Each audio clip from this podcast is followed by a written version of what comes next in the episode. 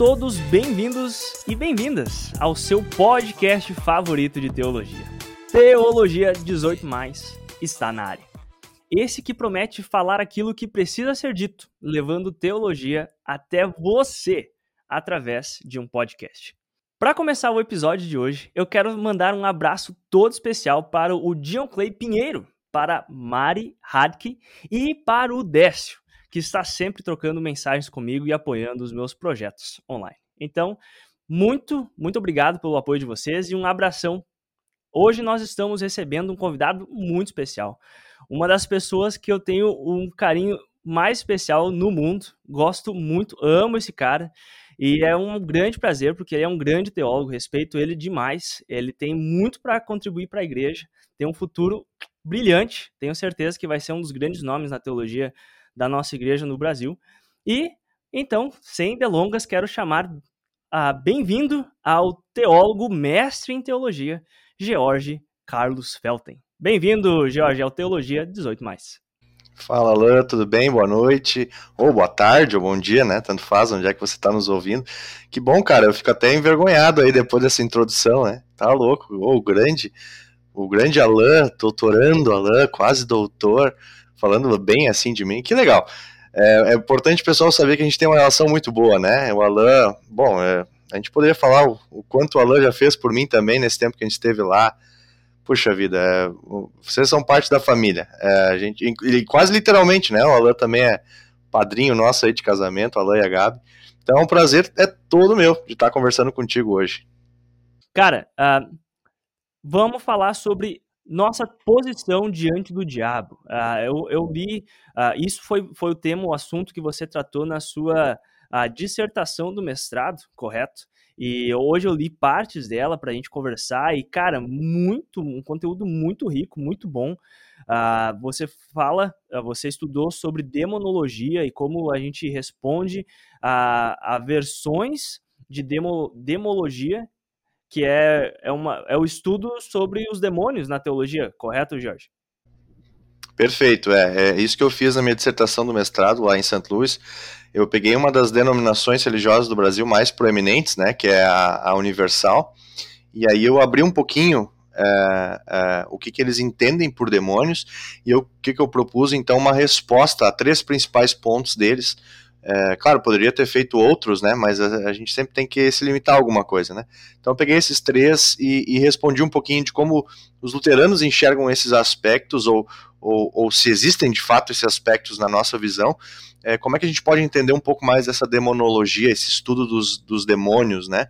Uh, do diabo e dos demônios e do seu comportamento, sua relação é, com o cristão, com Deus, com a religião cristã, do modo geral. Então foi isso que eu fiz na minha dissertação, sim. Cara, demonologia. Primeiro, pra, antes de falar, eu tenho que aprender a falar, a falar a palavra certa. Eu falei demologia, demonologia. Olha aí. Já estamos começando o episódio já aprendendo teologia aí com o Jorge. Então, tem tudo para ser um baita conteúdo. E eu acho que você que está chegando, você não precisa ser especialista em teologia.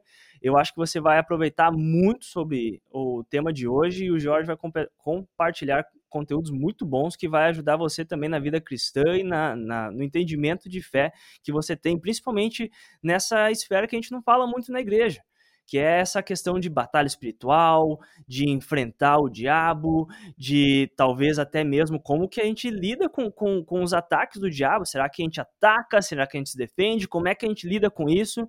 E tem coisa muito boa vindo por aí. Mas para começar, Jorge, vamos, vamos colocar as cartas na mesa diabo. Todo mundo sabe que isso é mentira que a igreja inventou para colocar medo nos cristãos e querer manter eles na igreja, cara. Ofertar, se eh, confessar pecado. Diabo e inferno. Isso ainda existe, cara? Ou, ou, a gente já passou disso? Fala um pouquinho mais disso. Pois é, é, é interessante essa tua colocação, né? Na verdade, é, hoje em dia isso realmente está assim, né? Poucas pessoas é, falam de diabo, falam de inferno, falam de punição. É, e, e, na verdade isso não é fruto do agora, na verdade isso vem já há muito tempo atrás, desde a época do iluminismo, onde se tem uma, uma, um foco muito na razão, naquilo que é racional, naquilo que uh, vamos colocar assim, ciência, o que, que a ciência diz, na ciência no sentido é, mais uh, natural, né, naquilo que a gente consegue ver, aquilo que a gente consegue provar. Então, a partir daquele momento, a sociedade diz assim: olha, essas coisas espirituais a gente vai deixar um pouquinho de lado. Então, com o tempo, isso vai se desenvolvendo e de repente o diabo é, some da cena, ele já não é quase mais mencionado. É, e, e, essa foi um pouco da, da minha inquietação também para trazer esse assunto na minha dissertação. Quer dizer, a gente pouco vê é, no, no, no, estudo, na, na, nossa formação, a gente pouco fala sobre esse assunto. Então, e esse, por, um outro, por outro lado, era um assunto que me chamava muita atenção. Agora, nós, estávamos falando que tu ia editar esse, esse podcast durante o dia. Eu me lembro que no segundo ano do seminário eu fiz, então, um, um trabalho sobre os demônios também, né? E, e, e, eu terminei ele de madrugada e eu não tinha tomado banho. Então eu pensei, putz, será que eu vou tomar banho é, na madrugada sozinho no seminário? É, ou eu fico sem tomar banho? Eu não vou dizer como é que eu, como é que eu resolvi essa situação, mas é, enfim, é, é, é um assunto delicado, mas na verdade, é, sim, é, se a gente dizer que o diabo não existe ou que o inferno não existe, que os demônios não existem, a gente tem que estar tá preparado para botar muita coisa fora da Bíblia, né? Muita, muita escritura fora. A gente tem que deixar isso de lado. E se a gente questiona é, se o diabo existe ou não, ou que os demônios existem, é um passo a gente questionar também a existência do próprio Deus, né? Embora a gente vá é, dizer que, não, que o diabo não é um outro Deus, não é uma força ao contrário de Deus, é, nesse sentido de igual para igual, não é um Deus bom e um Deus mau, ainda assim o diabo é, ele é um anjo que caiu, né, ele é uma criatura de Deus, mas se o diabo existe, ele é o oposto a Deus, mas não na mesma intensidade, na mesma força, ele é ainda abaixo de Deus, mas se nós questionarmos a existência do diabo, por que, que a gente não pode questionar também a existência de Deus? Né? Se por um lado a gente tem essa, esse lado, esse lado é, terrível da, da, força, como a gente diz, por que, que a gente não pode também questionar o outro lado? Né? E na verdade, se a gente olhar a Bíblia mesmo, até agora há pouco, é, é, agora nós estamos gravando isso no dia 15 de março, né? Semana passada, o texto do Evangelho da Trienal falava sobre a tentação é, de Jesus no deserto. Quer dizer, a gente está numa espécie de um deserto, né? Lembrando que Jesus não foi parar no deserto por, é, por acidente, né? É logo após o seu, o seu batismo, diz lá o texto que o Espírito levou até o deserto a fim de ser tentado. Quer dizer, a tentação, a ação do diabo na nossa, na nossa vida com, com a intenção de nos derrubar dessa fé é muito forte. A gente precisa uh, prestar atenção nisso.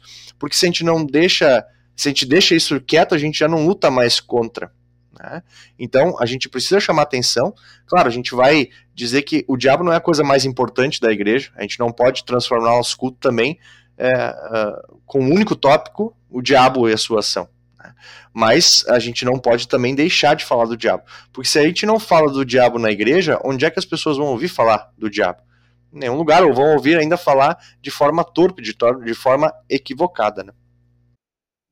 Cara, muito bom, muito bom mesmo. E tu sabe que eu, eu imagino até é, essa confusão, ou até mesmo você não se falar mais do diabo. E muitas pessoas, eu sei, eu até já recebi questionamentos no meu canal do YouTube de pessoas falando: tá, vamos ser sinceros, diabo foi algo que a igreja inventou. Não, é, não existe diabo de verdade. E eu acho que muito essa visão, eh, eu, eu eh, é, isso é realmente uma visão minha. Eu não estudei tanto que nem você, então é, é, é bom quando você tem um especialista na, ou alguém que já estudou bastante na área que você pode falar as suas ideias e ele pode falar, né? Ou talvez ele, ele te acredita e tu pensa, Eva, não tô tão errado. Mas, cara, eu fico pensando que a gente não vê mais, por exemplo, que nem a, a gente vê nos, nos relatos da Bíblia, pessoas endemoniadas, possuídas por demônios a cada esquina que a gente vai, né? A, não é, a gente não vai para a igreja e tem uh, pessoas sofrendo com isso, pelo menos na, em, em, muitas igrejas. E por outro lado, até vem essa, essa outra questão que você vê igrejas que é, é quase vai para esse lado que você acabou de comentar, que o diabo quase parece ter uma, uma, uma postura, uma, uma uma função central ali na, na, na, igreja, na pregação. Eu acho que até isso vai surgir um pouquinho na, na nossa conversa, né? E, e, e, eu acho que pessoas, né, uma sociedade bem secularizada, que nem a gente uh, vive, as pessoas veem de um lado a Hollywood e todos os filmes que, que extrapolam, às vezes, com, com a, possessões demoníacas, e do outro lado, igrejas que quase parece fazer um teatro com, com o papel do diabo na igreja. E eu acho que muitas pessoas chegam à conclusão: isso aí é invenção da igreja. Ó, então eles só usam para manipular as pessoas, porque existe essa, essa mentalidade que a igreja manipula as pessoas para querer ganhar o dinheiro delas. E coitadas dessas pessoas. E infelizmente, eu acho que existe fundamento para isso. Estou certo, Jorge? Tem, tem igrejas que acabam, infelizmente, fazendo esse tipo de uso do, do diabo na igreja. Veja, veja o problema de você não ter uma, uh, um ensino equilibrado, um ensino correto uh, sobre o que, que é o diabo e qual que é o seu poder. Você tem, de um lado, uma, uma igreja que talvez pende a balança muito para a força do diabo, e tu tem, do outro lado, uma igreja que praticamente não fala. Então, quando alguém uh, quer aprender sobre o diabo, ele vai falar com quem? Ele vai falar com quem está ali, talvez, pesando mais. E ali você tem um entendimento todo é, claro, do nosso ponto de vista luterano e, e bíblico, é, bem distorcido da realidade. Né? Então, esse é, esse é o ponto. A pergunta é, é qual que é a nossa posição frente a esse diabo? Quer dizer, bom, é, o, o, o diabo talvez não, não possui muitas pessoas hoje em dia, como fazia talvez na época de Jesus, e talvez alguns vão até argumentar que isso é um ponto, quer dizer, oscila muito, quanto maior é, é a força de Deus agindo, também maior vai ser o contrário do diabo tentando é, abafar isso. Mas a gente não pode se enganar que isso não quer dizer que o diabo não exerça, é, é, é não exerça o seu poder também hoje em dia, né? Porque veja, qual que se, é estranho falar isso, mas se você fosse o diabo, o que, que você faria? O que, que é melhor para é, aliciar alguém, para tirar alguém do caminho de Deus. Você chegar lá num lugar, de repente, e aí todo mundo se apavora, ou então é você lá no ouvidinho, né, lá plantando uma ideia.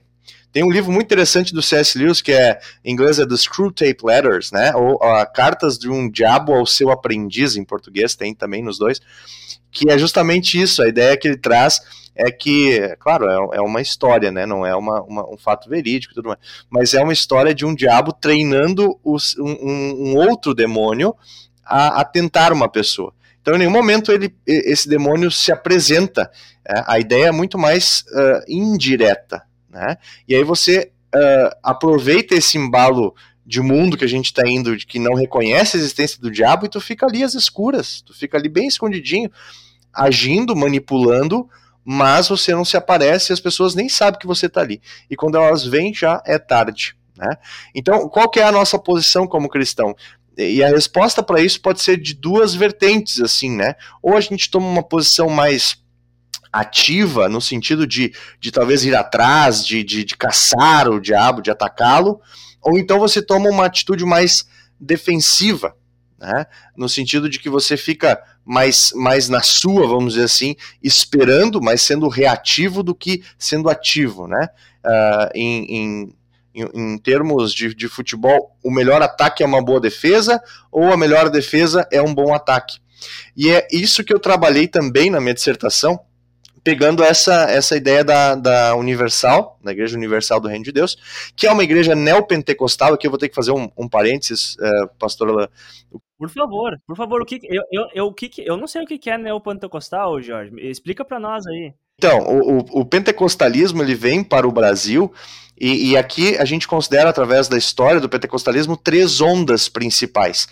Né? A primeira, mais de raiz, envolvendo é, o dom de línguas, envolvendo o batismo do Espírito Santo, que é o momento separado do batismo das águas para os, para os pentecostais. Um segundo movimento, uma segunda onda, envolvendo mais a questão da cura, né? Uh, e aí nós temos a terceira onda, e essa terceira onda também é chamada de neopentecostalismo. Neo é a partículazinha para novo, então é um novo tipo de pentecostalismo. É um, é, é um, grupo de pentecostais que já não se reconhece mais, ou não, não se liga mais ao pentecostalismo daquele de raiz, vamos dizer assim que veio na primeira onda, como por exemplo a Assembleia de Deus é um exemplo é, de, de, de, pentecostalismo na primeira onda. Uh, uh, e, e, agora na terceira onda, esses neopentecostais, justamente começa com a Universal. A Universal é, é, é, quase como um divisor de águas, assim.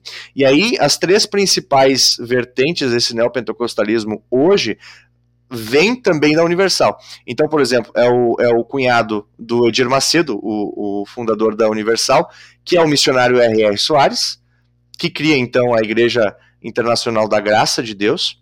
E você tem também um ex-bispo da Igreja Universal, que é o Valdomiro Santiago, é, Valdemiro, desculpa, Valdemiro Santiago, e cria a Igreja Mundial do Reino de Deus. Então essas três uh, denominações uh, religiosas, elas são denominadas neopentecostais.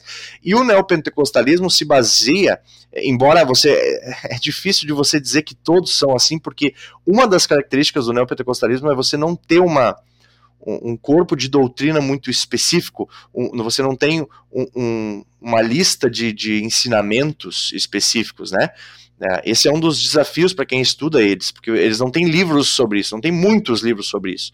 Então, muito você vai ter que ler, entre, vai fazer as entrelinhas. Você olha os cultos, você é, olha as atividades, os estudos bíblicos, você vai é, sistematizando na sua cabeça e vai formulando, porque eles não têm nada específico, que nem os luteranos têm um livro de concórdia. Né? Uh, mas enfim, uh, o neopentecostalismo, especialmente a universal, eu classifico com quatro pilares. Eles, eles se sustêm com quatro pilares. Então, o primeiro deles é o dízimo ou a oferta. Então, assuntos assim super importantes. O dízimo, a oferta. Em segundo lugar, a, a teologia da prosperidade, que é aquela que diz então que os cristãos vão prosperar, afinal de contas, essa é a vontade de Deus para os cristãos, os cristãos que é, são cristãos de fato, né? aqueles que é, exercem o seu cristianismo no, no, seu dia a dia com a oferta, com o dízimo, que eles fazem diferença entre dízimo, oferta, alguns até colocam o trízimo, enfim, é bastante é bastante complexo isso. Mas então temos ali a oferta, o dízimo, a prosperidade, nós temos ainda questões de cura, envolvendo cura, e uma das coisas que permeiam esses três é justamente a questão dos demônios. E isso não é novidade para ninguém, isso eu já ouvia, né, dos, dos pais, né, da gente que falava assim, ó, aquela igreja parece que fala mais do diabo do que de Deus. Pois então, a, a, os, os, demônios na Igreja Universal exercem tal poder, tal posição de, de, importância, que, por exemplo, é, eles estão por trás das doenças. Então, se você fala de cura, você está falando também dos demônios. Ele, ele está por trás de impedir você de prosperar. Também está ali os demônios. É, ele está atrás, é, é, ou melhor, ele está por detrás do seu bloqueio em ofertar, em, em, em ser dizimista, em, em, pagar. Então, vejam, ele está por trás de tudo. Então, se nós temos quatro pilares, talvez um deles é o mais importante, aquele que segura os outros três. E esse é o pilar da demonologia, é o papel dos demônios. Né? Então, se você faz a sua parte, se você é um cristão, é, na, na concepção da Igreja Universal, isto é, se você é, é batizado pelo Espírito Santo, se você é, oferta, se você é dizimista, se você faz a sua parte, então você pode ficar tranquilo que Deus vai ter que fazer a parte dele para te proteger contra os demônios. Só que daí você chega na prática e você olha a sua vida. E é difícil de você dizer, não, eu estou vivendo uma vida boa. Então você sempre tem a necessidade de voltar, porque lá é, é onde uh, o diabo ele é caçado. Né? O diabo, uh, nos cultos da Universal, inclusive na maioria das igrejas universais, tem um dia específico que é o dia da libertação. É, pode variar, mas geralmente é na sexta-feira, então é a sexta da libertação. Os cultos de sexta-feira eles são mais voltados para isso. Eles não chamam de exorcismo, eles chamam de libertação. Então você liberta as pessoas da. Até, uh, Alan, eu trouxe um vídeo uh, que eu queria mostrar para vocês. É, é, um vídeo um, pouquinho, um pouquinho extenso, assim, não é tão curtinho, mas ele é um pouquinho extenso. Só para a gente ter uma noção do que, que a gente está falando quando a gente vê é, a, a, a, Igreja Universal, é, um culto da Igreja Universal. O culto da Igreja Universal geralmente começa com uma oração em que uh, começam a pipocar demônios que estão ali. E esse é um dos casos. E aí, eventualmente, o pastor chama um deles lá na frente e faz isso que a gente vai ver agora. Ótimo. Para você que está acompanhando a gente no podcast, no seu agregador de podcast, Agora é seria um bom momento para. Se ainda quiser continuar o episódio depois no podcast, só vai lá no YouTube que vai ter esse. Eh, vai estar tá no episódio também. Do vídeo do episódio vai ter esse vídeo que o, que o Jorge vai passar pra gente agora aqui na gravação, beleza? Fica de frente pra mim. Frente eu não mim. tenho medo de ti. Nem eu tenho medo de você. Devia ter. Então vamos ver. Desiste. Se você é forte. Tu tá muito cansado. Se você é tu forte. precisa de férias. Ah, é? Quer dizer que você quer Eu posso te comprar. Eu tenho esse dinheiro. dinheiro pra mim? Tá preço. É. Eu, Eu, eu dou o preço, você essa noite, paga. fechar essa porta. Você quer fechar um negócio comigo pra eu largar tudo? Podemos fazer um acordo. O que, que você quer? Que tu saia do meu caminho. Olha pra mim! Eu também te odeio. Toma o teu lugar diante do que habita em mim. Tô cheio de dúvida aqui. Toma o teu lugar diante do que mora em mim. Então olha nos meus olhos e vê se você vê dúvida. Olha nos meus olhos e busca dúvida. Olha nos meus olhos e busca Fome. dúvida. Tu tem muita fome. Olha nos meus olhos. Isso. Toma o teu lugar, a tua posição diante do que mora dentro de mim. Eu não me assusto com teu cargo. Nem eu me assusto com você. Deveria. E eu não tô aqui preso ao cargo. Deveria. Olha pra mim. Muitos ficariam. Olha pra mim. Olha. Eu ocuparia bem o teu cargo. Desiste. Eu posso te assustar. Tô morrendo de medo de você. Olha nos meus olhos e vê a dúvida. Procura a Tem dúvida. horas que tu perde a proteção Procura o física. medo. Hum, E o que te garante fora Procura o medo nos meus olhos. Procura a dúvida nos meus olhos. Vai cair. E toma Tu o teu lugar cair. Tu vai cair. diante daquele a quem eu dei a minha vida. Aquele que Tu habita e mora em mim. Vamos! Toma o teu lugar diante do que mora em mim. Vamos! Tu é só um mortal. Eu tu tá velho. mortal. Tu vai te acabar. Que sirva Tu ele. vai te acabar. Isso. Tu não vai conseguir. Não vai dar certo. Teu ministério é uma farsa. Tu vai cair como os outros. Fala Tu mais. vai cair. Fala mais Tu pra ver se eu te tenho entregar. dúvida. Tu vai desistir. Fala mais pra ver se eu tenho dúvida. Tu vai te aposentar. Tenta Tu plantar vai ir da pra lá. Tu não vai conseguir. Tenta. Desiste. Tenta. Desiste. Tenta. Tem igrejas melhores pra ti. Tu não precisa disso. Tá escrito que a graça do Senhor te basta. Tu não precisa ir até o fim. Foi cancelada a antiga aliança. Tu não precisa ir até o fim. Você vai arrumar as malas agora pra largar a vida dele. Agora estende as mãos pra Tu cá, não tem gente. força. Tu tá cansado. Ah, é? Vamos ver. cedo. Vamos Tu ver. Segura o corpo Vou dele. te colocar em outra igreja. Segura o corpo Eu dele. Em nome do Senhor Jesus, eu quero toda a legião aqui.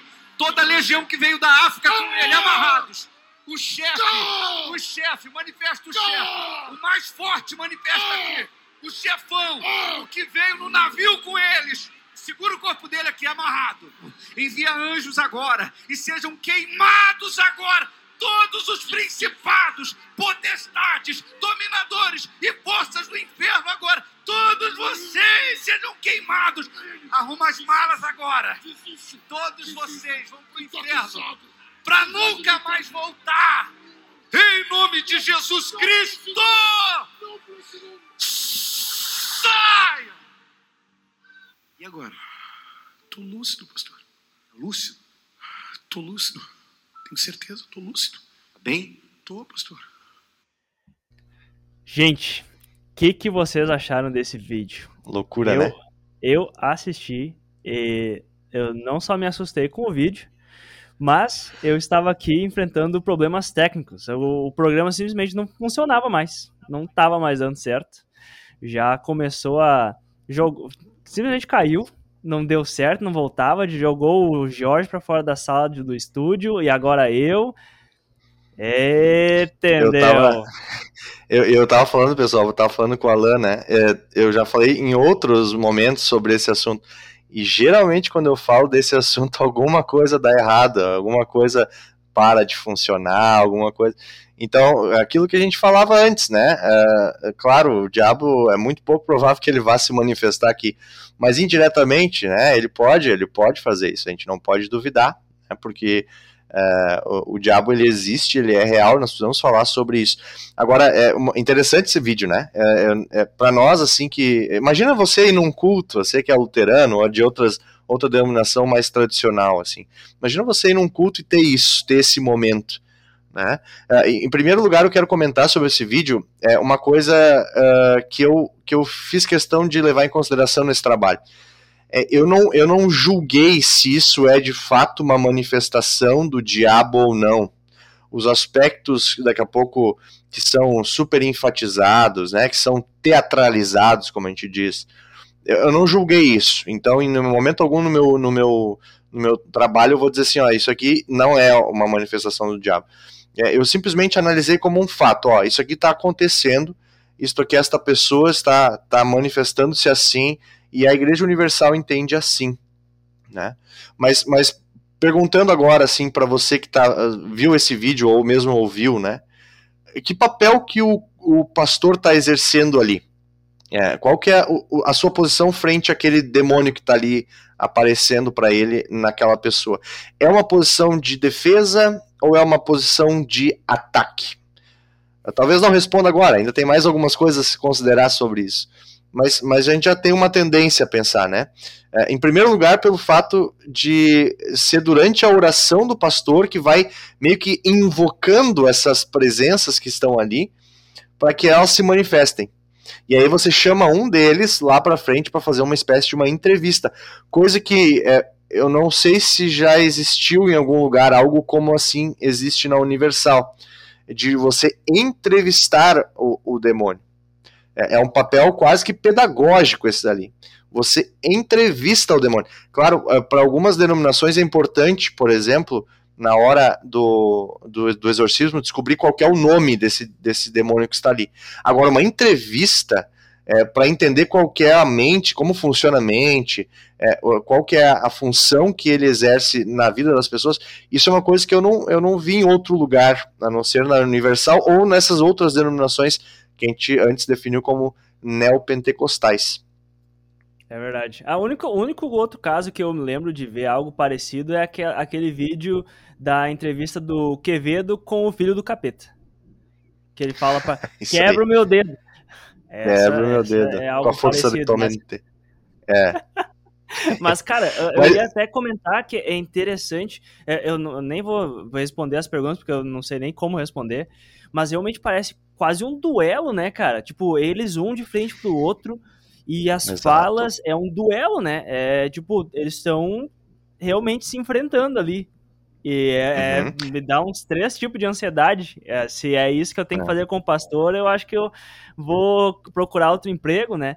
Não que se, se chegar num momento que precise realmente fazer isso, eu não, não vou fazer, mas se eu tivesse que fazer isso toda semana, bah, que vida complicada, cara. É. Eu sou muito cagão. É que tu não é, tu não, vou, vou, vou é que tu não é, tu não é tão santificado assim, né, o pastor. Ah, Daí é tá, diferente. Eu, é que assim, ó, eu não, eu não, eu não oferto tanto, meu dízimo não, não ah, é tão pois é. Não todo, todo, todo trabalhado na ironia. Mas, mas o ponto é o seguinte, né? Uh, se a gente pensar assim, ó, o pastor ali naquele momento, ele é considerado o cristão padrão, vamos dizer assim, o cristão exemplar, o cristão exemplo. Modelo.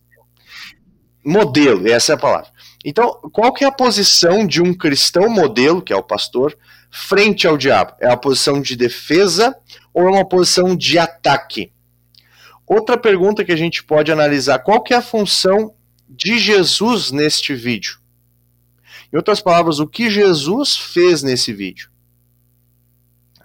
Se você voltar lá para olhar, é, eu não me lembro. Eu me lembro de uma vez só que ele é mencionado.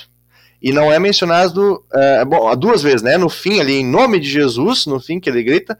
E antes disso, ele é mencionado indiretamente quando o pastor pede para que o demônio olhe para ele e veja quem está dentro dele e tome sua posição frente àquele que está dentro de mim. Jesus ali naquele vídeo não está fazendo nada, a não ser habitando dentro do pastor. Jesus ele não age Jesus é, tem até um momento que ele fala assim: envia anjos, né? Agora e vai queimando. Talvez Jesus possa até enviar um anjo ali, ou outro, mas, mas é, o poder, o foco, a força, a fé tá toda no pastor. É o pastor que está botando ali a banca na frente do, do demônio. Né? Na verdade, dos demônios, porque, se eu não me engano, nesse vídeo ali antes, ele menciona que ele tem 7 mil demônios ali dentro. Né? Um deles é o chefão que está falando, mas ele, tem, ele diz que ele tem 7 mil demônios ali.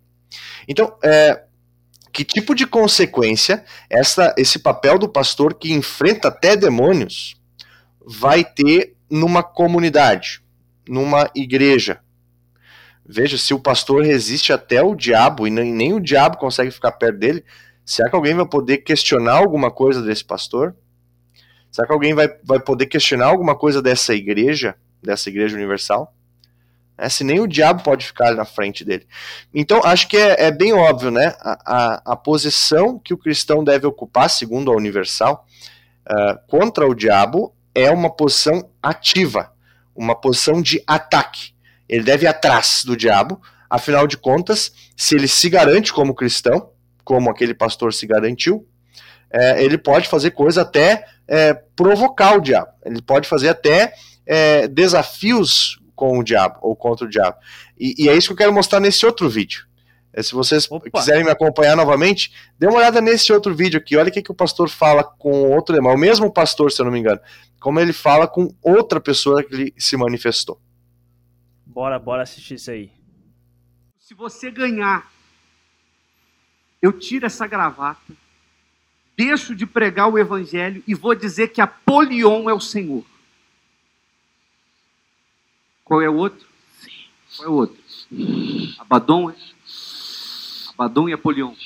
Hebraico é Abaddon. Em grego é Apolion. É assim que está na Bíblia, né? Ele está falando exatamente do que está escrito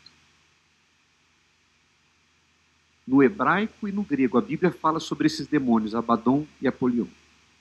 Exatamente como ele fala. Se você ganhar o desafio, eu deixo de pregar e não saio daqui hoje sem comer a última folha dessa Bíblia. A última folha. E vou trabalhar para você. Topa ou não topa? Eu quero um desafio com teu povo. Eu quero com eles. Topa ou não topa? Vou pegar ou largar? Você falou que gosta de desafio? Você acha que eu vou recuar? Eu topo. Topa? Então vem mais para cá. Fica aqui, de frente para mim aqui. O mais valente amarra o, o menos valente. Toma a casa e saqueia os bens. A casa é o corpo. O valente é quem guarda a casa. Se você que diz que é de desafio, é esse valente todo? Olha para mim. Amarra o valente que está em mim e saqueia a casa. Incorpora em mim, na frente dessa multidão, me põe de joelhos e eu vou pregar que Apolion é o Senhor. Olha para mim. Olha para mim. Eu sei que você está me vendo sem precisar dos olhos dela, mas olha para mim com os olhos dela se o que está em mim, que é o Espírito do Senhor Jesus, a quem eu consagrei a minha vida, é maior que você, ele vai colocar você de joelhos. Quer ficar mais perto? Quer fazer mais barulho?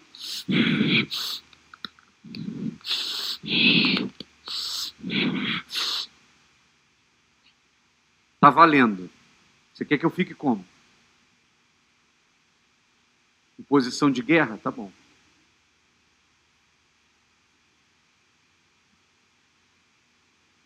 Vocês estão ouvindo o barulho dos dentes?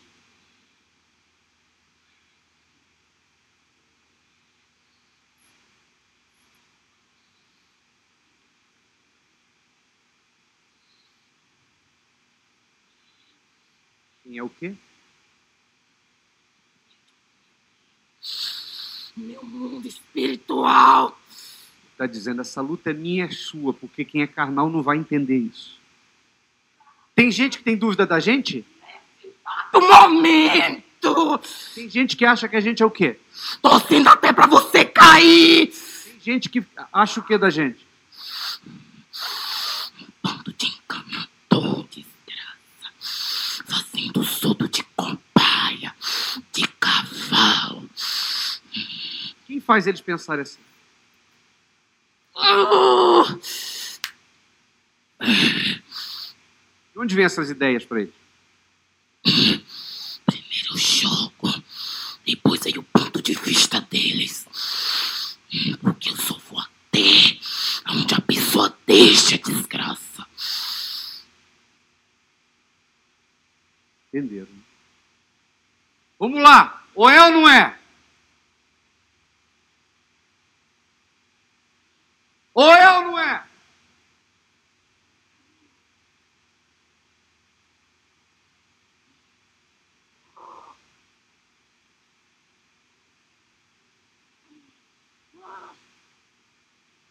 Ali a Bíblia. Eu vou comer a Bíblia, então.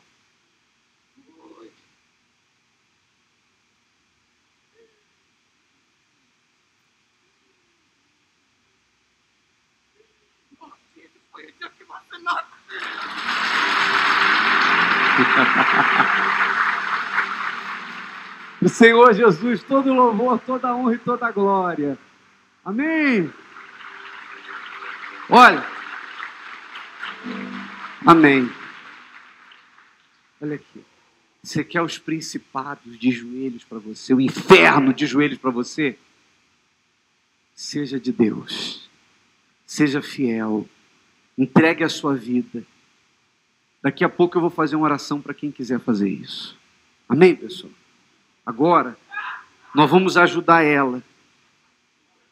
Nós vamos libertar ela e mandar embora. Essa legião de demônios ela vai ficar bem.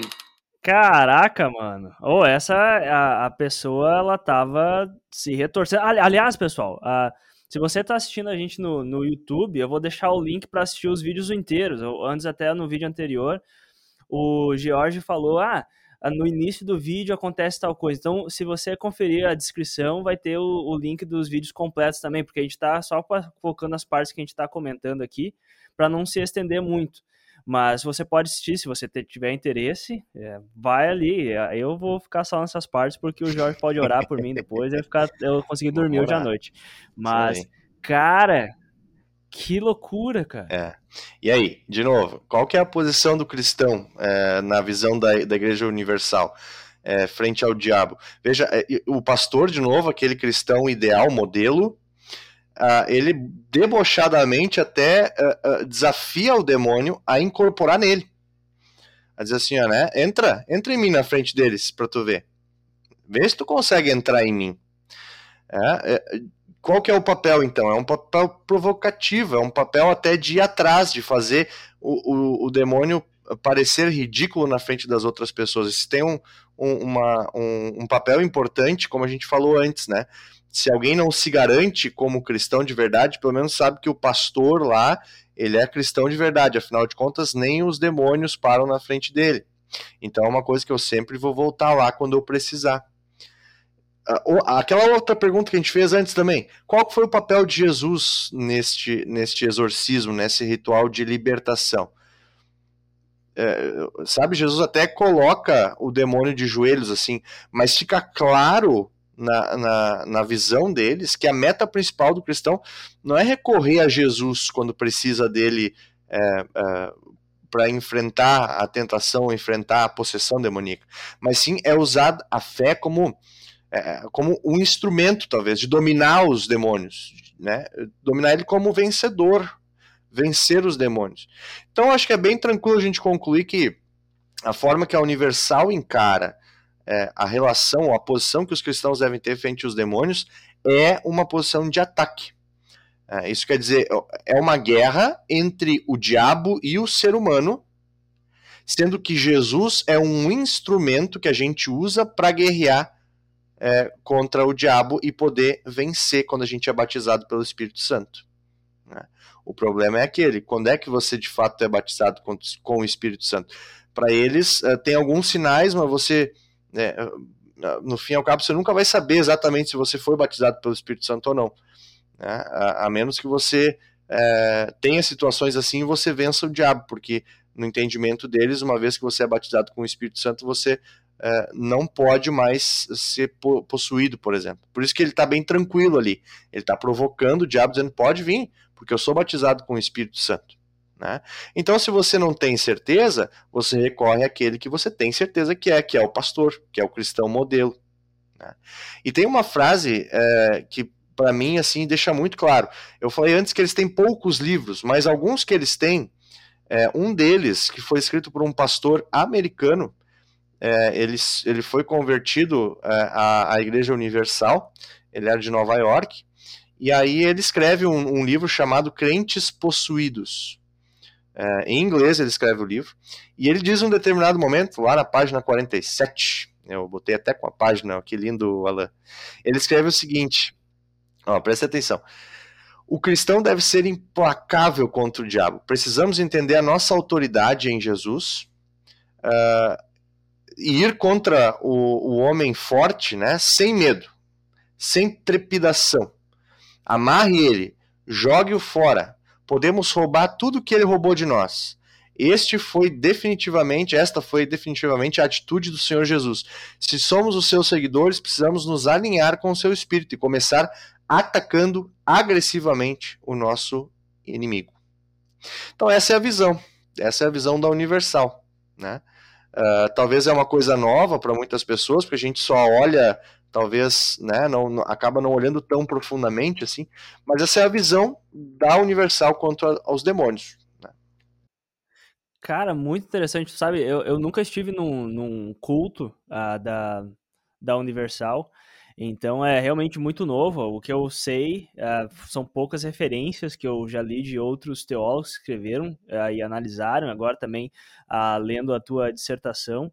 E, cara, é, é, é chocante porque é diferente. É, novamente, é, como você falou antes, não é nem a questão de você a fazer um julgamento, ah, isso aqui é de verdade, ah, isso aqui é, é certo, errado, mas é, é algo, talvez a, a, gente até tenha alguma avaliação, a, análise que a gente pode falar em comparação, por exemplo, com outras teologias, por exemplo, ah, com a teologia luterana, que é uma teologia não ah, pentecostal, mas sim uma teologia ah, tradicional, que, que a gente vai falar de tradicional, porque vai ter, sim, muitos livros uh, que vão ser uh, reconhecidos como autoridade, como confissões, que a gente vai. Qualquer pessoa que quiser saber ah, o que, que luteranos uh, ensinam, você pode falar: ah, tem aqueles livros lá que são a base que a gente confessa. É diferentemente, mas é, então é bem interessante. Talvez até alguém da Universal tá ouvindo a gente. Um abraço para você, que bom que você chegou aqui. Uh, mas é, é, realmente muito interessante porque para mim, para mim é bem, é bem novo. E até é uma coisa que eu consigo ver, duas, duas coisas eu, eu consigo uh, até tirar disso, não, não é de importante, mas é algo que me, me uh, que eu consigo destacar, ou realmente eu não consigo não prestar atenção nisso, é a questão da realmente o papel central do pastor e como que essa teologia. É, eu li na tua, na tua dissertação que eles não gostam de falar que eles têm uma teologia, porque isso é coisa intelectual e tudo mais. Talvez até se você tiver interesse, você pode explicar isso mais. Mas até a questão de você, do ensino, a, realmente a prática que a gente vê no culto, ela reflete esse ensino. Por exemplo, de que, ah, se você é consagrado, se você, ah, você foi batizado com o Espírito Santo, você não precisa ter medo. E como que isso se parece? Olha o pastor. E realmente uh, tem duas coisas que eu consigo ver que é a centralidade do pastor, mas também a centralidade, eu diria até mesmo da igreja, porque você comentou, né, né, Jorge, que ah, é difícil de alguém ter a certeza que ela é consagrada de verdade ou que ela foi batizada com o Espírito Santo. Então, se você tem dúvida, o que, que você faz? Você sabe que o diabo está agindo, o diabo está tá atacando teu a chefe que tá te atacando, tua vida tá ruim, tu tá com doença, e o que que tu faz? Tu vai aonde que tu sabe que tem alguém consagrado, porque tu já viu aquela pessoa consagrada, porque tu sabe que lá você vai ter proteção. Ou seja, tu vai aonde? Tu vai pra igreja. Uhum. E, e, E eu acho que me, me parece que vai meio que encaixando mesmo. Não, Desculpa. Perfeito, eu, eu, ia corroborar, dizer assim, é, tem outros vídeos é, que eu não trouxe hoje aqui, mas, por exemplo, não é, não é raro você ver um, um dos demônios em uma entrevista dizendo que ele é o dono daquela outra igreja, né? Uh, e dizendo que aqui, aqui, não, aqui eu não consigo ser. Né? Então, o próprio demônio na Igreja Universal ele aponta a igreja correta. É, é interessante isso, né? Por que, que eles, eles ouvem tanto o diabo ou tanto o demônio? Porque no entendimento deles, é, ali o, o demônio não pode mentir, porque ele está na presença de Deus. Então é, é, como, é como se você tivesse é, numa guerra, e nós estamos tendo uma guerra, infelizmente, aí, né? Bem, na nossa. ouvindo essas notícias, né? É como se você tivesse numa guerra e o, o, o seu exército captura o, um dos comandantes do outro exército e você tortura ele até ele te dizer a verdade. É isso que está acontecendo. É uma nomenclatura de guerra. É, é, no culto, o pastor, então, é o nosso torturador, o torturador do lado do cristianismo, vamos dizer assim, e ele pega esse demônio, esse diabo, e ele tortura com, com é, fogo que cai do céu, com, enfim, com o que ele quiser. Né? Inclusive, se você vai olhar a postura das pessoas que estão endemoniadas na, na, nessa igreja universal, sempre estão com as mãos para trás, como se tivessem é, algemadas, com a cabeça baixa. É todo, é todo um. um, um é, é, toda uma postura que está por trás disso. Então, é, é, é, é ali que você consegue a informação direto da fonte. Você não considera o diabo o pai da mentira se ele está dentro da igreja universal, porque daí ele não pode mentir. Porque daí ele está na presença de Deus, então na presença de Deus você não pode mentir. Isso tudo legitima o fato de a igreja universal se considerar a igreja correta. Né? Então, onde é que você vai buscar? Você vai buscar aqui, porque o próprio diabo confessou que ele é o pastor daquela outra igreja, que ele lidera as outras igrejas, inclusive as igrejas tradicionais, e é aquele negócio que tu falou da, da, da palavrinha teologia, que eles odeiam, né? Eles não querem falar sobre teologia, porque teologia para eles é uma racionalização, é coisa do diabo. Você racionaliza algo é, e no entendimento deles é isso. Mas, claro, você não consegue ter uma prática se você não tem uma teologia por trás. Tanto é que você consegue escrever uma dissertação de teologia olhando os vídeos deles, olhando os livros deles, você consegue perceber a teologia, né? Mas o entendimento deles de teologia é uma racionalização, é um blá blá blá teológico que confunde as pessoas e aí acaba afastando as pessoas da igreja. Então, para eles, o negócio é ser prático. Mas é óbvio, você não consegue ser prático se você não tem uma teoria por trás. É inevitável, né? Senão você está dando tiro no, escuro. Mas para eles, essa palavrinha teologia, então, é uma, é uma, é uma coisa do diabo. É, é um, até eles chamam de Exu tradição. Então, é, também tem isso, né? A Igreja Universal muito ligada com as religiões de matriz africana, sendo é, essas entidades demônios. Um deles é o Exu, então eles adicionam o Exu alguma coisa. Então, Exu tradição. Né? E, então, eles vão dizer que o Exu tradição está por trás, por exemplo, das igrejas tradicionais. E nós podemos citar a Igreja Católica, que é um, um dos grandes adversários do Edilson Macedo, isso envolvendo desde TV Record. Ixi, é aquela coisa que quanto mais tu vai cavocando, Alan, tu mais vai achando, sabe? A gente poderia falar horas e horas e horas sobre isso. Mas o ponto é esse: para eles, teologia não é legal, porque teologia é uma racionalização. E, e, racionalização é parte da tradição. E tradição é coisa do demônio. Eles querem uma coisa prática, uma, uma coisa viva. E é isso que acontece é, no, no culto, onde acontece essa espécie de show, onde o, o, o pastor se digladia com o, o, o demônio e vence. Né? Vence porque ele é um pastor consagrado. E aí nós podemos perguntar, tá aí o outro lado. E nós, os luteranos? Né? Como é que nós entendemos isso? Né? Ah, eu, olha, eu nesse momento eu já, eu pelo que eu tô ouvindo de ti, eu já tenho certeza que nenhuma, nenhum membro da Universal vai estar tá ouvindo o podcast, porque eles já devem ter lido o nome do podcast Exu Teologia 18 mais. Eu pensando, né? Isso aqui é coisa ah, do demônio. É. Fora. Mas olha aí, ó. Cara, estão enviando para os pastores deles agora. Eu, eu, olha só eu, isso. Pois é, olha aí, tomara, ah, daqui a pouco estamos sendo citados ah, no, no, culto, vão, vão, vão, exorcizar o podcast. Mas, cara, é, é muito interessante, antes de, de tu ah, falar. Tem, então, existem outras uh, visões disso, ou até mesmo tem formas da gente analisar, ou até mesmo ter um contraste. Por exemplo, talvez eu agora até mesmo estou quase convencido que a maioria das pessoas que vão ouvir a gente ou assistir a gente são pessoas de uh, denominações ou de igrejas cristãs tradicionais. E, então, elas, tudo isso que a gente está falando, que tu está compartilhando, que, que é novo para mim, vai ser novo para elas também. E elas estão pensando, talvez, bah, mas será que é assim? Será que é, essa é a forma que a gente entende a nossa postura diante do diabo? Ou o que será que existe algo diferente? Será que as teologias tradicionais uh, oferecem algo diferente? E eu acho que sim, eu acho que até você vai uh, compartilhar isso com a gente agora, né, Jorge? E, e uh, por isso não não se desesperem.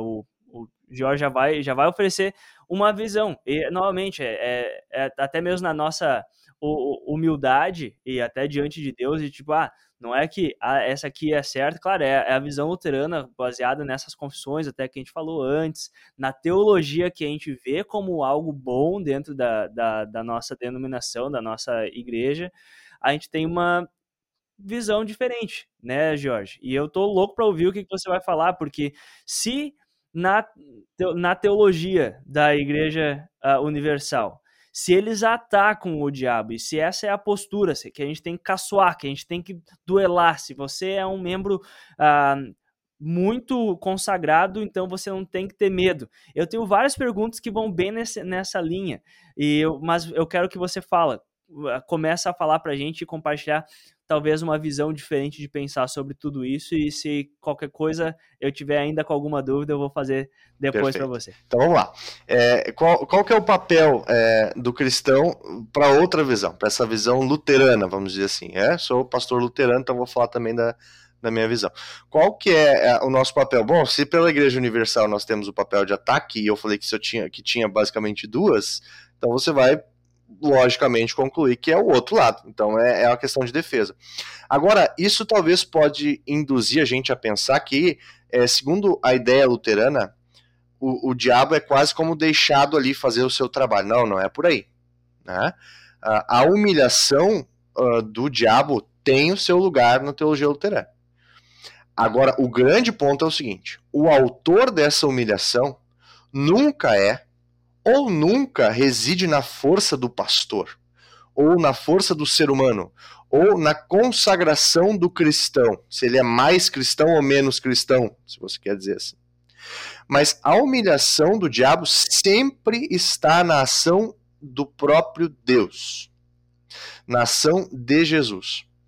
Então, é, é por exemplo, Deus vai desafiar o diabo e vai dizer para ele assim: olha, é, o grande espírito poderoso do diabo, né? Eu vou colocar um, um simples ser humano ali.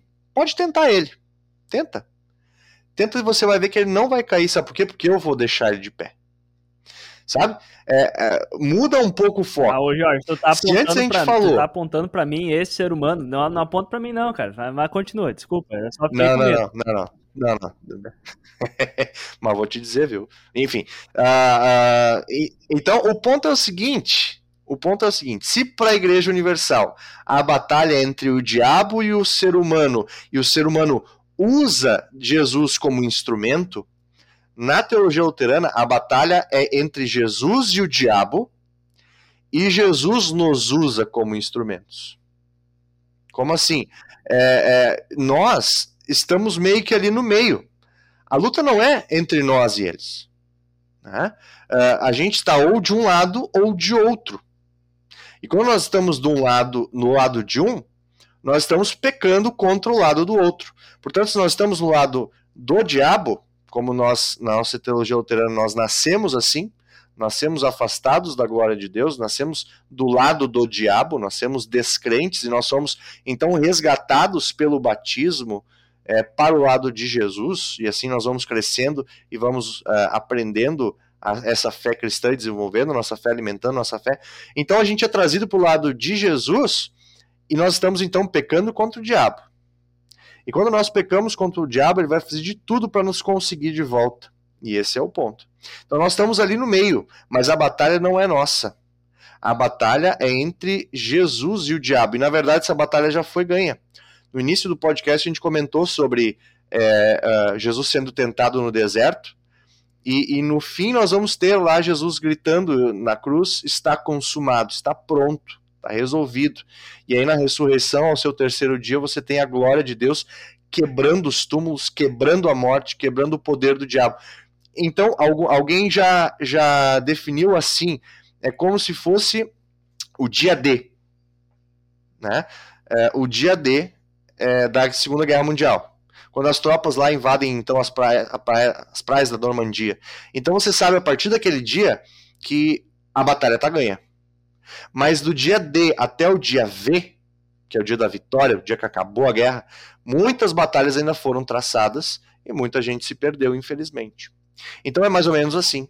O dia D já aconteceu, que foi a vinda de Cristo, e o dia V, essa volta de Cristo, essa segunda vinda, de segundo advento de Cristo, nós vamos ter o dia V, em que aí sim o diabo vai ser é, jogado lá no, no lago de enxofre, né?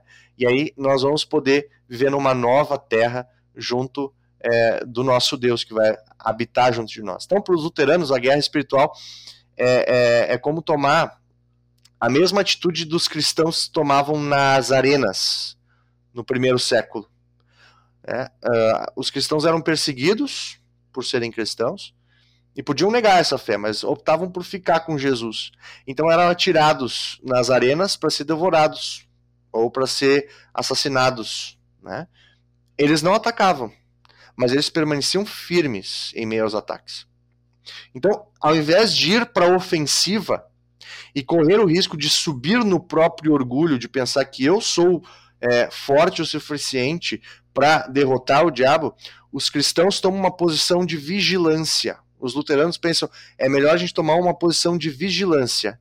Né? Eles reconhecem que o diabo é, é, é como um leão que está sempre pronto para atacar, né? e portanto é preciso que a gente não se coloque numa situação que possa tornar a gente mesmo frágil, presa, uma presa fácil. Né? Então, para os luteranos, é, é, Deus nos chama a guardar a nossa posição. E a nossa posição é do lado dele, afinal de contas, a batalha é dele, a briga é dele. É, é, é, nós, nós estamos ali no meio, mas a batalha é dele, a guerra não é nossa. É uma luta entre uh, Jesus e o diabo, uma luta já vencida. Mas, mas veja a diferença, então, para a universal, o ser humano usa Deus para batalhar. É, uh, porque a batalha pertence também ao ser humano, é uma batalha nossa para a Igreja Universal. Para os luteranos, a batalha é entre Deus e o diabo, e Deus pode nos usar é, para humilhar o diabo. Afinal de contas, o diabo é, é, um anjo, é um ser muito mais poderoso do que um ser humano. E mesmo assim, Deus diz: Olha, eu vou deixar essa pessoa de pé, tu pode tentar, assim como ele fez com Jó. Ele permitiu que o diabo fosse lá e praticamente liquidasse com a vida de Jó. Mas ele manteve Jó de pé um simples mortal. É, é, e, e, vejam, não há qualidade nenhuma em Jó ali. O ponto, se você lê Jó e diz, olha como Jó foi persistente, você perdeu. É, você perdeu alguma coisa ali. É, perdi. Putz, perdi. Volta lá e lê de novo. Porque a história toda é como Deus mantém Jó. Né, frente às ações do diabo. Cara, muito, muito bom. Cara, e assim, ó, é, realmente, é, eu acho que isso ajuda e até mesmo qual que é a postura, porque eu fico pensando, se, se a gente, se alguém não chegou nesse ponto, eu tenho até medo que talvez vai pensar, vai, ah, então é isso aí, eu vi lá no, com, com o, Jorge, o Al falou, a gente tem que atacar, porque o pessoal lá da, da Universal, eles, eles atacam, se você é consagrado, e quase parece que tem uma, uma, é, é uma pressão sobre você, né? Porque tu, tu, tu quer ser consagrado, tu quer ser é, tá, tá de bem com Deus, quer ser batizado com o Espírito, então tu tem que entrar na ofensiva, né, cara? Porque senão, se tu não tá nisso, quer dizer que tu, tu tá fraco, tem alguma coisa faltando para você, né, cara? E eu acho que é isso, a questão de você ter uma alternativa que não que não é, engloba você ter que atacar e ter esse duelo, quase que se a minha vida, se quando o, o, diabo me ataca, eu tenho que ficar que nem o, esse pastor que a gente viu o vídeo, de ficar de frente e a, realmente eu contra ele, cara, a gente não, não tem chance alguma, né, cara? Porque se for a questão da minha consagração, bah, eu, eu assim, ó, eu eu sei de várias coisas que eu não eu, eu, eu, te, eu sou falho, sabe? Eu sei que eu tenho muito para melhorar e eu sei que eu acho que só na, na nova criação que eu vou ser a, a, criatura que Deus me criou e quer que eu seja, sabe? Por mais que eu tenha muita fé que eu recebi o Espírito Santo, que Deus age em mim e está comigo, mas aí vem tudo isso que você está falando, né, Jorge?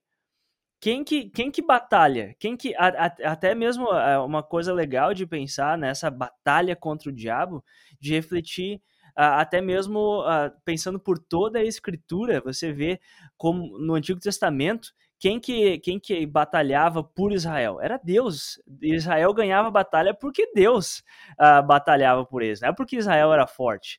No Novo Testamento, quando a gente fala sobre redenção, né, Jorge? Não é porque a gente era bom e a gente se, uh, sei lá, ficou tão bom, tão consagrado ao ponto que a gente foi salvo agora. Não, Deus teve que vir à terra, se tornar um de nós para que ele pudesse lutar a nossa batalha contra o diabo, contra o pecado, contra a morte, para que a gente pudesse ser salvo. Então, realmente é Deus. E, e nesse sentido, eu fico mais tranquilo, cara, de pensar que quando o diabo me ataca, e, e, eu tenho experiências que, eu, que um dia a gente pode até sentar e falar sobre experiências estranhas que eu já senti ser, sendo atacado espiritualmente pelo, pelo diabo, por, por um demônio. E, cara, você, eu, sempre fico muito feliz de poder saber que eu posso orar e, e saber eu pertenço a Deus, Deus está comigo, e poder até mesmo falar, diabo, se vira com Deus, não é comigo. E até isso é uma coisa que eu queria que tu compartilhasse um pouco, porque eu achei genial que tu, tu, tu traz na, na tua dissertação do mestrado, Jorge, que é a questão de quase é, caçoar do diabo ou falar, quer saber, diabo, tu quer brigar? Não é comigo que tu tem que brigar, não, cara. Aqui, ó, vai vai se virar com Deus e é até uma, uma postura meio que covarde, parece que ah, tu tá sendo covarde, tu não quer enfrentar o diabo, e eu não quero mesmo, cara. Ah, assim, ó, tô não sossegado. uh, Deus vai, vai se virar com Deus. E, e, eu queria que tu falasse um pouco é. mais disso também, cara, porque eu achei muito interessante. Perfeito, é uma, é uma das partes que eu mais gosto, assim, né? Porque é, é um, é um trecho de uma, de uma obra do Lutero. E se você nunca leu Lutero, ele muitas das vezes ele vai usar de sarcasmo, vai usar de ironia, vai até usar de uma raiva excessiva que vai talvez fazer até é, ser um pouco desrespeitoso às vezes. Mas tem uma série de, de escritos do Lutero que daí não são escritos que ele mesmo fez, né? É, é, é, é chamado de as conversas à mesa. É, é, é, são conversas informais, que de repente alguém estava lá tomando nota e daí de repente surgiu isso aí. Né? Alguém compilou. E um desses, desses dessas conversas à mesa, daqui a pouco até é, tomando alguma coisinha ali, né? O Lutero é, é, fala uma coisa muito engraçada e muito interessante sobre o ponto de vista luterano. Por quê? Porque vejam onde é que está a, a ação, onde é que está o centro da ação nesta fala de Lutero. Então, para contextualizar um pouquinho, né? Para o Lutero, assim como talvez para nós luteranos hoje, a maior influência do diabo não é a possessão. Né? Ele, ele pode possuir, e a gente não pode tirar isso da, da, da, do, nosso, do nosso radar. Ele pode possuir, porque se a gente diz que o diabo não pode possuir, a gente, de novo, tem que jogar uma boa parte da escritura fora. Ele pode possuir. É, mas ele não vai usar isso tão frequentemente de novo, porque se você possui, se o diabo possui alguém, você vai olhar aquilo e vai dizer, oh, isso aqui não está certo.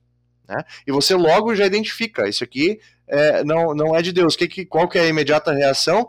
Deus está aqui, aleluia. Você vai imediatamente orar, você vai voltar para Deus. Então, o diabo, ele, ele é inteligente né, em alguns aspectos. Então ele sabe que é melhor ele fazer através das tentações, então é indiretamente, ele tenta mais do que possui, por exemplo.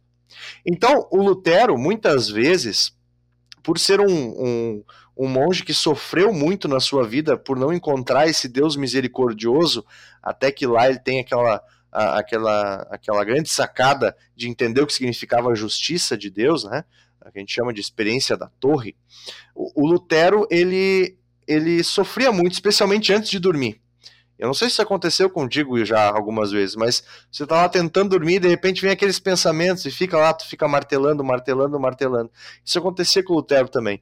E olha o que, que ele escreve então nessa, nessa conversa mesmo. Eu vou, vou ler para vocês aqui. Diz assim: Quando o diabo vem durante a noite para me atormentar, eu lhe dou esta resposta: Diabo, eu devo dormir agora, porque essa é a ordem de Deus.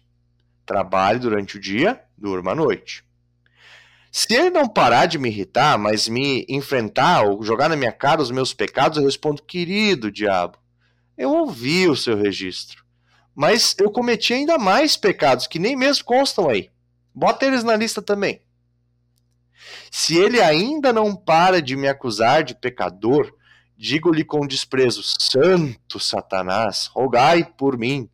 Você nunca fez nada de mal e só tu és santo.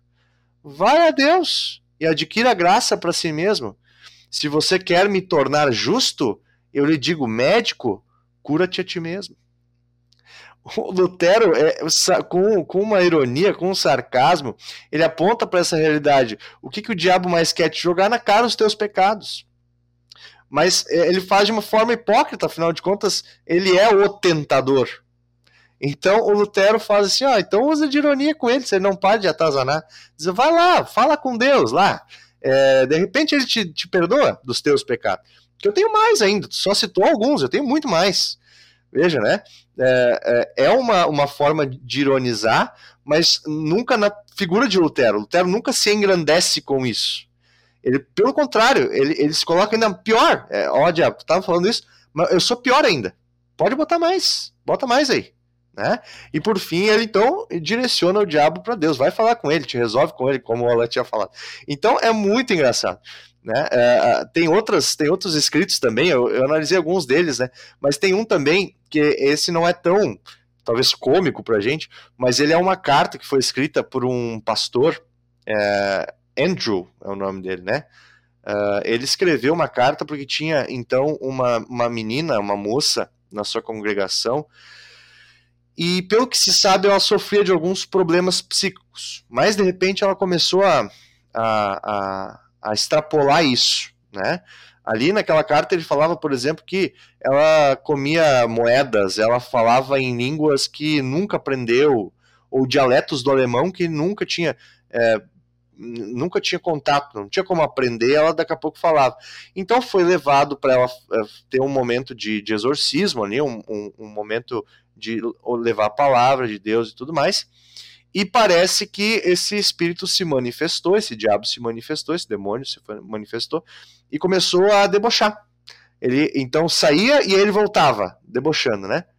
E aí eles é, uh, escreviam as cartas para o Lutero para pedir uh, advice, né? Para pedir uh, conselhos para ele.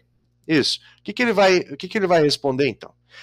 Isso foi em 1536, e o Lutero respondeu assim: ó, já que se trata de um espírito jocoso, né, que, que, que, que usa de, de, de, humor, que quer zoar a cara de vocês, e zomba da nossa segurança, devemos, antes de tudo, orar com fervor pela moça, que é obrigada a sofrer tais coisas por nossa causa.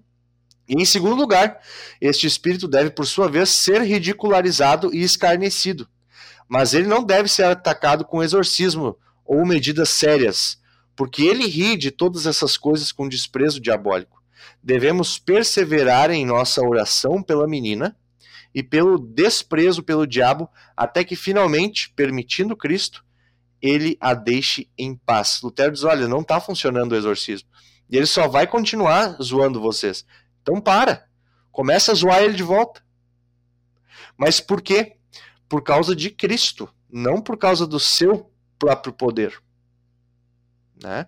Não por causa do seu próprio poder. Uma das imagens do diabo é aquela é, do cachorro amarrado, né? Então, se você chega perto demais para brincar com ele, daqui a pouco ele se volta contra você. Ele só consegue chegar até onde estica a, a sua corrente. Então, se a gente chega perto demais, no sentido de, não, tô tranquilo, eu sou o cara, eu sou o próprio César Milão, o encantador de cães, eu vou lá e eu vou tranquilo. E daqui a pouco você é mordido. Né? Então, o Lutero, para ele, a humilhação tem o seu lugar, mas sempre tem a ver com Cristo e puramente com Cristo. Aliás, esse é um dos motivos pelos quais a igreja luterana não tem pastores exorcistas. Não existe um, uma categoria de pastor exorcista. Claro, tem pastores que vão ter talvez mais experiência com isso, vão ter mais estudo com isso, mas não existe o pastor exorcista, porque porque independe do pastor. A ação é de Deus, a ação é da palavra, a ação é de Cristo, a palavra encarnada. Jesus Cristo é o exorcista. Né? De novo, uma menção àquele deserto. Né? Muitas pessoas uh, olham aquela passagem de Jesus sendo tentado no deserto e, e encaram ela como se fosse uma receita de Jesus para a gente resistir ao, ao, diabo. É como se fosse um, um, um do it yourself, né? Faça você mesmo é, um, um exorcismo quando na verdade aquele, aquele momento tem um caráter substitutivo. Jesus está substituindo ali o seu povo, que também passou o tempo no deserto sendo tentado, aqui onde nós estamos, no deserto sendo tentado. Jesus esteve nesse deserto e substituiu as pessoas. Ele foi tentado e ele venceu quando nós caímos, muitas vezes. Né? E aí, é, essa é a questão da, da, humilhação. E tem mais uma coisa, pastora, uh, que eu gostaria de, de, de mencionar de como Deus também humilha o diabo, e essa é uma coisa bem interessante também. E que talvez vai chocar alguém, então atenção agora. Tchá, tchá, tchá. Opa! É horrível. Rufem os tambores. Ah, então, para teologia luterana, o diabo ele é o melhor professor de teologia. Vou repetir. Para teologia luterana, o diabo é o melhor professor de teologia. Por quê? Porque justamente na tentação que o diabo faz com a gente, a tentação para nós cairmos, ela funciona como uma, uma, uma, uma, uma moeda de dois lados. Por um lado é uma tentação do diabo, e por outro é um teste da parte de Deus também. Então a gente nunca sabe, é, é, da parte de Deus nunca é para nos derrubar, mas da parte do diabo é.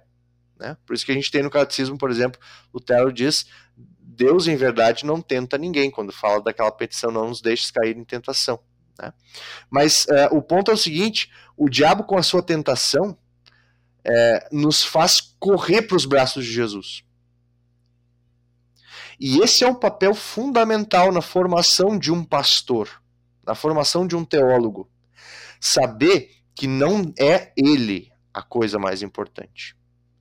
Não é a sua preparação e talvez você está entendendo que eu estou dizendo assim, não é importante se preparar. Não, não, não.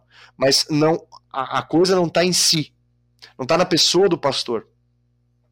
Então, o diabo ensina isso através da tentação, sem querer. Essa é uma forma com que Deus também humilha Satanás. Satanás quer que a gente caia, mas Deus diz: olha só, tu vai tentar ele e eu vou usar isso para formar ele. Para ele justamente se preparar para anunciar o evangelho. E como é que se prepara anunciando para o evangelho? Através da oração, através da meditação e também através da tentação, que nos faz correr de nós mesmos e ir para os braços de Jesus. Por isso que o diabo ele é o melhor professor de teologia, porque ele nos assusta direto para os braços de Cristo e é lá que nós queremos estar. Quer humilhação maior que essa? O diabo é, quer é, nos derrubar de Cristo e, e Cristo faz com que essa ação do diabo vire contra ele mesmo. E assim os pastores vão sendo formados através da tentação também, quando eles correm para os braços de Jesus através da oração e da meditação. E claro, os meios da graça, né, que são é, ali a palavra, os, os sacramentos é, que nos ligam aí a esse Cristo e nos fortalecem também. Tudo isso não vem de nós, tudo isso não vem do nosso individualismo, não vem da nossa, do nosso indivíduo, da nossa pessoalidade, não vem de mim, George. Isso tudo é um presente que é me dado por Deus. Eu fui batizado sendo um presente dado para mim. É, eu, eu vou à Santa Ceia como um presente recebido para mim da parte de Deus. Né? Eu ouço a palavra, eu aprendo a partir da palavra, é, eu, eu recebo essa palavra, recebo a bênção, tudo como um presente. Deus é que está ativo na batalha espiritual, porque essa luta é dele. E, e, e é então mais ou menos nesse sentido que a gente entende a humilhação do diabo. É Deus humilhando ele é, com as próprias coisas que ele faz. Então, assim que o diabo é o melhor professor de teologia, sei ficou mais ou menos claro, uh, pastor Alain? Ou se eu misturei cara. tudo e agora não, ninguém entende mais cara, nada? Foi, foi muito bom. Até eu lembrei de uma frase que ah, no primeiro episódio da, dessa segunda temporada aqui do, do Teologia, ah, eu conversei com o professor ah, Joe Bierman. Ah, eu acho até que você também ah, com, acompanhou o episódio, Jorge. E uma, uma das frases que ele falou, é, ele falou que ah, o, dia, o diabo é o diabo de Deus, no sentido, ele pertence a Deus, porque é uma criatura de Deus. E nesse sentido, as ações do diabo são com a intenção de enfraquecer o reino de Deus e de fazer com que tudo vá contra, ao contrário da vontade de Deus. Mas aí o, o professor Joe Bierman até fala que Deus usa até mesmo o diabo para fazer a vontade dele. Quem está no controle é Deus. Uh, o diabo pode fazer alguma coisa, mas é Deus quem está no controle. Até mesmo daí, pensando nesse sentido, o diabo acha que está fazendo grandes coisas e lá vai tentar a fé do cristão, vai tentar a fé de um pastor, vai tentar a fé de, de alguém uh, que realmente está num relacionamento com Deus, fortalecendo a sua fé. E o que, que Deus faz? Ele usa essa ação que é horrível, realmente é horrível. A tentação do diabo não, não é algo que a gente deve procurar, e até isso é uma coisa que a gente deve ter cuidado, que é, ah, o George e o Alan falaram que é bom ser tentado porque Deus usa aquilo. Gente, não é para procurar a tentação. A questão é que até mesmo quando o diabo nos tenta, a gente não é pra gente quase, por exemplo, ir na Santa Ceia achando que aquilo é um pré-treino que vai deixar a gente turbinado pra gente lutar contra o diabo. Não, não é isso, é realmente é algo que nos lembra que Deus é quem age em nosso favor, é Ele que faz tudo, e até mesmo através dessa ação horrível do diabo, a gente vê Deus agindo para que a gente vá até Ele, reconheça que a gente não tem a força em nós mesmos, não é sobre a nossa consagração, não é sobre quantos músculos espirituais que a gente tem, mas sim o quanto que nós reconhecemos que a gente precisa de Deus. Certo, Jorge? Eu acho que ficou muito Perfeito. claro isso. Eu não tô nem explicando, é só mesmo, mesmo o que o que tava vindo na minha cabeça. Eu pensei, pá, vou falar isso, cara. E ver como é diferente, né, da, da, da Igreja Universal que a gente estava comentando antes. Aqui você tem um Deus que é Deus. Ele está sobre tudo, inclusive sobre o diabo. Lá você vai entender quase como Deus, ah, como Deus sendo um Deus e o diabo sendo outro Deus. Quer dizer, é, o diabo é que faz o primeiro movimento, Deus apenas responde esse movimento. Você tem um, um diabo que é algo que não está a serviço de Deus, né? Porque Deus quer a sua prosperidade e o diabo está te bloqueando. Deus quer que você seja curado e o diabo está te bloqueando. Então, não é Deus por cima e o diabo como é, um, um, um, um, um, Como é que é o nome daquilo? É, Uma enfim, marionete? Marionete, isso. Não, é, é para eles é quase como dois deuses. Agora, para nós, Deus está acima de tudo, usando inclusive o diabo. E isso não é romantizar. Porque eh, vocês entendem o que quer dizer isso? Dizer que Deus está até por trás das coisas é, e que ele pode usar as coisas que o diabo faz na sua maldade para trazer é, coisa, para fazer a sua vontade.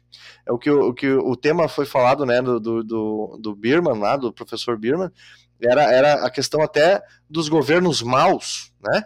Veja, Deus pode usar até os governos maus para fazer a sua vontade. Mas, mas vejam quantos cristãos são perseguidos né, é, no mundo. São, são mortos. São mortos de formas mais cruéis possíveis. Dizer que Deus está por cima de tudo é dizer que Deus é, permite que algumas coisas aconteçam. A gente não consegue entender esse Deus que é assim. Mas mesmo assim, esse Deus envia Jesus para nós é, para ele ser castigado no nosso lugar, para ele tomar o nosso lugar no deserto, e para que agora nós, sendo guiados pelo Espírito Santo através desse deserto da tentação, possamos ser esculpidos na imagem de Cristo através dessa tentação. Porque essa eu acho que é uma imagem muito boa, essa imagem não é minha, quem traz é o professor Leopoldo Sanches, né? É, também lá de Santo Luís. É, é, é veja o que, que é você moldar uma escultura. Você tem que bater na pedra. Você tem que. Isso dói. É um, é um, é um evento traumático. E essa é a tentação. Mas através dela nós vamos é, focando em Cristo. Portanto, se alguém perguntar, tá, pastor, e agora? Tô, tô sendo eu sinto essa é, é, que, que, que, os demônios estão o tempo todo aí me, me tentando. O que, que eu posso fazer num momento assim? Bom, você, em primeiro lugar, não pode voltar-se a si mesmo. Você não vai, não vai vencer o diabo. Você tem que se voltar a Deus. E ele te dá vários instrumentos: a oração, a palavra, a, os cultos e tudo aquilo que tem dentro dos cultos, a confissão de pecados, a palavra sendo pregada, a santa ceia né? o batismo, se você foi batizado, se não for, é, é uma boa ser batizado, né? entrar numa igreja, entender o que é aquilo. Né? Então, Deus te dá outros instrumentos. Então você tem que voltar-se a Deus, a Jesus e a sua obra, a palavra encarnada. Porque só existe um exorcista, só existe um que venceu o diabo. E esse é o Jesus de Nazaré, aquele que nós cremos, que morreu por nós, viveu por nós e também ressuscitou ao terceiro dia. Está chegando a Páscoa, né? E é isso que a gente tem que lembrar. Amém. Amém, pastor. Ah, muito bom, Jorge. Muito, muito bom mesmo. E eu acho que a gente pode a, acabar nesse tom. Ah, eu acho que até se você também está ah, ouvindo esse episódio de noite, esse é um momento bom para você ficar mais tranquilo, porque eu estou ficando mais tranquilo. Acho que é um momento bom de parar também, porque daí eu posso ter mais chance que eu vou dormir hoje à noite, sem ficar tão, tão atormentado com o nosso bate-papo de hoje. George, excelente. Muito, muito obrigado mesmo. Eu acho que a gente poderia até conversar mais uh, sobre isso e talvez a gente pode fazer uma, uma segunda participação aí no futuro. E se você tiver tempo, eu sei que você tem bastante coisa para fazer, mas a gente vai conversando. Até vamos ver se, se o pessoal que está ouvindo gostou, se ajudou. Quem sabe a gente conversa, até se alguém ficar com dúvida sobre alguma coisa relacionada a esse, esse episódio, a gente, quem sabe no futuro, pode até abordar algumas perguntas uh, de ouvinte. Então, cara, muito, muito obrigado mesmo. Uh, eu fico muito feliz com a tua participação. Eu acho que foi um, é um conteúdo que a, ajuda pra caramba, realmente, uh, não só para a gente conhecer como outros, por exemplo, se alguém, que todo mundo que tá, se quem tá ouvindo esse, esse episódio é de uma igreja tradicional, conhecer um pouco também como é que é a tradição de outras denominações, mas também para lembrar um pouquinho daquilo que a gente uh, entende, o que o George entende, o que eu uh, defendo também, de, como que a gente, como cristão, como a gente pode confiar em Deus, como a gente pode se portar, porque pode até parecer que não existe mais, que não tem mais ataque espiritual, que o diabo tirou férias e agora tá só. A, gente não, não tem mais o diabo, a ação do diabo no mundo.